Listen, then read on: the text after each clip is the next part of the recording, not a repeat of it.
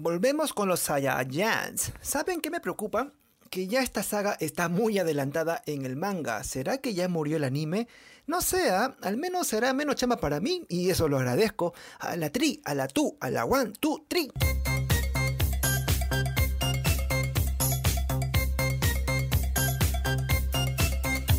Hola, mis Saiyajins de gimnasio. Esta vez descansaremos de Marvel para hablar de la otra. ¡Vieja confiable! El manga de Dragon Ball Super está interesante, aunque las peleas ya parezcan un relleno de buena mierda. Pero aún así hay cositas por detallar para que nosotros, para que tú y yo, yo y tú,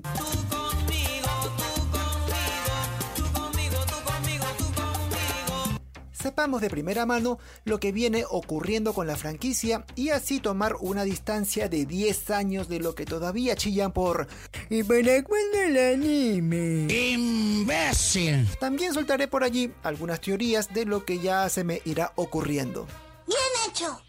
El episodio 75 arranca con la intensa pelea de Vegeta y Granola. El mismo príncipe Saiyajin precisa que la nueva evolución se llama Mega Instinto. ¡Me muero! Al menos eso sirve para que tengamos una guía de que se trata de un poder divino diferente al Ultra Instinto. A ver, quiero ver si es cierto. Si bien ya era algo predecible, queda claro que los protagonistas siguen un mismo camino. El poder lo es todo, entiéndelo. ¿Y cómo será que recorren el mismo camino que aquí sucede? Una vaina loca. Cuando Vegeta, bien confiado, le dice a Granola que su poder no tiene límites. Claro, esto a Granola le toca los huevos, porque todos pensábamos que convertirse en el ser más poderoso del universo suponía un tope. Eso tiene sentido para mí. Más adelante en el manga descubrimos que no es así, que realmente Granola puede seguir evolucionando y ser más poderoso, más de lo que Ultimate Shenlong hizo con él. No te lo puedo creer. Ahora, el problema es que Vegeta se entera al final que el Mega Instinto también se agota. ¿Qué? ¿Qué fue lo que dijiste? Digamos que no se mantiene duro hasta el final. El chongo aquí es que en Granola es todo lo contrario. Él sí se hace más poderoso y logra dominar sus habilidades. Esto último me lleva a una teoría. Si Granola tuvo que acortar su vida para convertirse en el ser más poderoso del universo, ¿no sería lógico pensar que su esperanza de vida sigue acortándose a medida que obtiene más poder de lo que ya le dio Ultimate Shenlong? Si mal no recuerdo, Granola sacrificó como 150 años de vida para concentrar todo el poder y vivir tranquilo unos 3 años hasta vengarse y cagándose en Don Ramón. La venganza nunca es buena. Mata el alma y la envenena. Si se hace más poderoso, ¿pasaría a vivir 2 años o bajar a uno? O quizá pueda morirse al ser tan poderoso que ya se queda sin esperanza de vida. Es realmente extraño, pero ya es cuestión de revisar los próximos episodios.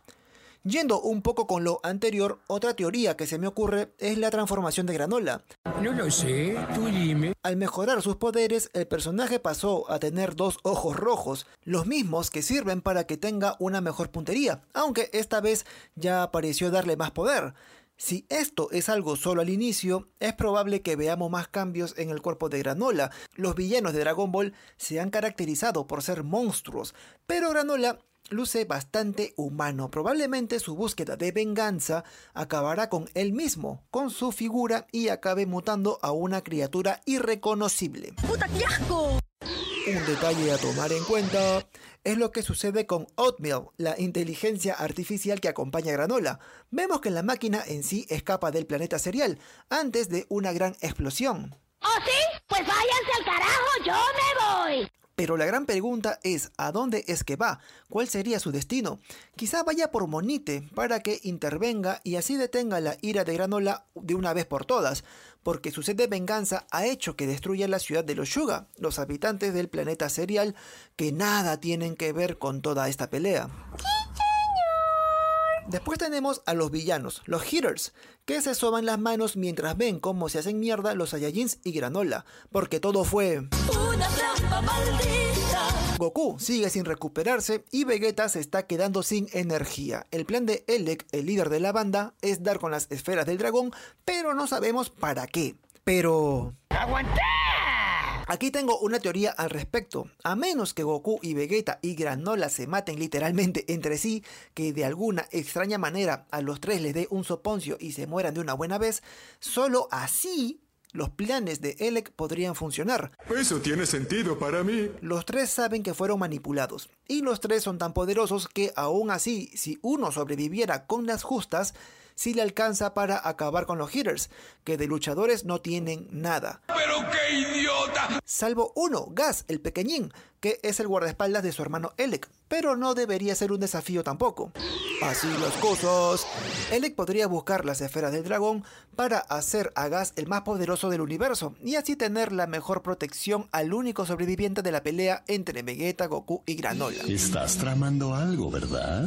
Y ahí no se me ocurre otra cosa. Creo que a los hitters poco les importan los Saiyajins, solo quieren que Granola no sea una supuesta amenaza para los planes criminales de los hitters.